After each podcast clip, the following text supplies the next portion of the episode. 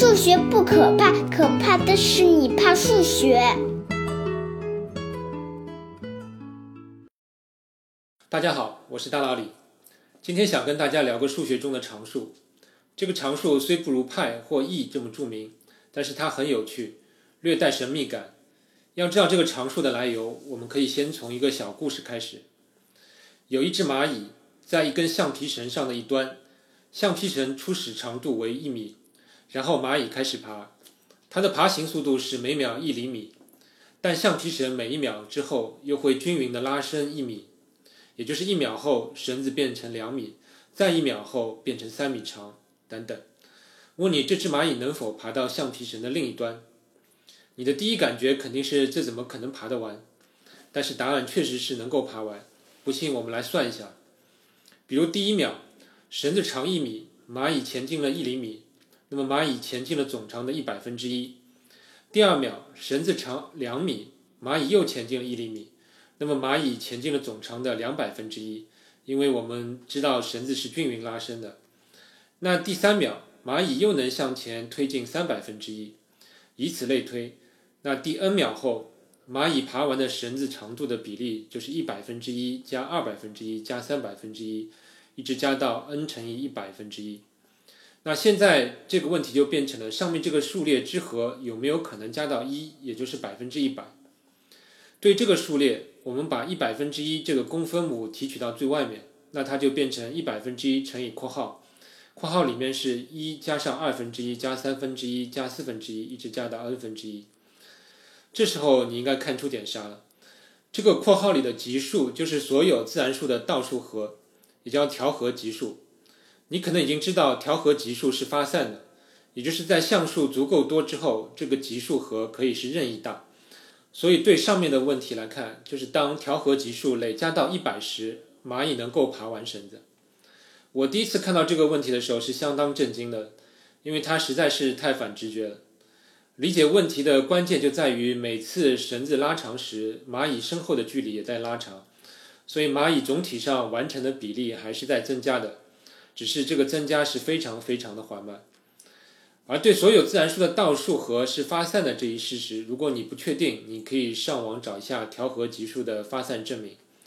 这个证明非常简单，最早在十四世纪中世纪晚期的一位哲学家奥里斯姆就曾发现过。而且这个证明用的是所谓缩方法，就是把调和级数中的某些项换成比它更小的数字，得到另一个数列，结果这个更小的数列仍然发散。这就提示我们，调和级数不但发散，而且发散的够彻底，或者说还有不少余地，哪怕再缩小点，它仍然能够发散。这一点我们之后还能看到另外一个例子。那现在你可能关心调和级数的前 n 项的和到底是啥，能不能快速计算出来？答案是它大约是 log n，即为 n 的自然对数。其实这一点学过微积分的听众会比较容易理解，因为 log n 的导函数是 n 分之一，调和级数的求和就很像求 x 分之一的函数曲线与 x 轴之间，从 x 等于一到 x 等于 n 之间的面积，这个面积自然就是 log n 减去 log 一就等于 log n。由此，我们也可以推算出节目开始时的蚂蚁要爬完那根绳子的所需时间，也就是要让调和级数的部分和大于一百的时候，那就需要 log n 等于一百，也就是需要大约 e 的一百次方秒，约等于十的三十六次方年。这个时间足够宇宙诞生再毁灭无数了了，所以你也不能说你的直觉不对，因为这个时间已经大到人难以理解的地步。那既然调和级数前 n 项和是趋向于 log n，那它是不是最终就等于 log n 呢？或者说，用我们上一期节目中提到过的任意大和充分大这两个术语来说，是不是 n 充分大之后，调和级数的前 n 项和与 log n 之间的差可以是任意小呢？答案是否定的，但它们之间会有一个有限的差值，这个差值就是今天节目标题中的欧拉马斯克洛尼常数。为什么说这个常数有点神秘呢？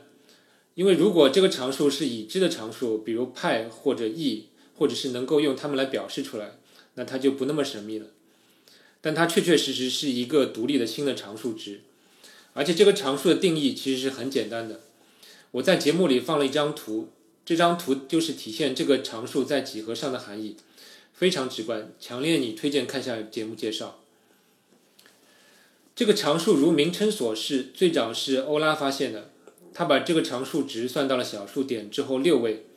前三位是零点五七七，之后到了一七九零年，意大利人马斯克洛尼把它算到了小数点后三十二位，但可惜其中有三位后来被发现是他算错了。尽管如此，人们还是把这个常数称作为欧拉马斯克洛尼常数。当然，另一个原因是欧拉的发现实在太多了。如果叫欧拉常数，那人们常常搞不清楚具体是哪个欧拉常数。现在我们用计算机已经把这个常数值已经算到了小数点后一百亿位以上，至今没有发现有循环的迹象。当然，你很可能已经确信它是一个无理数，而数学家也普遍认为它还是一个超越数。但是至今没有人能够证明它是一个无理数，这给它平添了一些神秘感。为了你更好理解，我还是可以用前面那个蚂蚁的爬行来比喻。你可以想象一下，如果我们的橡皮绳不是在每一秒的结束时刻突然增加一米，而是按照每秒一米的速度匀速拉长，那么蚂蚁需要爬行的时间就会短一点，因为绳子每时每刻在拉长，也就是说长度有更多的部分在蚂蚁的身后被拉长。那么这种情况下，按照我们原版故事的数值设定，这次蚂蚁在足够长的时间之后，它爬过的距离会比原版故事的中的蚂蚁多百分之零点五七七。虽然比例很小，但是绝对的时间差值还是会非常巨大的。这个常数还有一些有意思的性质，比如与伽马函数的关系，我就不在节目里念了，各位有兴趣的可以自行研究。最后聊一个调和级数的扩展话题。前面说过，调和级数发散的很彻底，你把级数里抽掉很多项，它还是发散。而最令人吃惊的就是欧拉还证明过，所有素数的倒数和也是发散的。不久前我在节目里我就说过，素数在自然数里的比例是少的，有一个命题叫几乎所有的自然数都是合数。但是调和级数里，你把占绝大多数的合数的倒数全部丢掉后，居然还是发散的。还是用蚂蚁爬行的故事说明的话，那就是说，橡皮绳的拉伸不是每秒拉长一米，而是每秒钟后绳子的长度按素数序列变化，就是两米、三米、五米、七米、十一米这样下去。结果蚂蚁还是能爬完的。不过此时蚂蚁需要花的时间是 e 的 e 的一百次方，所以我们还是放过那只蚂蚁吧。到这里，你也许在思考自然数的平方倒数和立方倒数和的情况。我们都已经知道这些级数是收敛的，而且都是一些很有意思的话题。我想放在以后的节目里讲。这个常数差不多讲到这里，它如同数学中许多优美的常数一样，它的概念简单，但是含义深刻。将来我也会陆续给大家介绍一下其他的一些常数。听众如果有心的话，也可以好好搜集一下身边的数字，做些统计，大胆的猜想，小心的求证，说不定又有一个新的常数隐藏在那里。另外，我继续欢迎各位听众提供节目线索。我最近也开通了喜马拉雅的问答功能，欢迎大家向我提问。下周再见。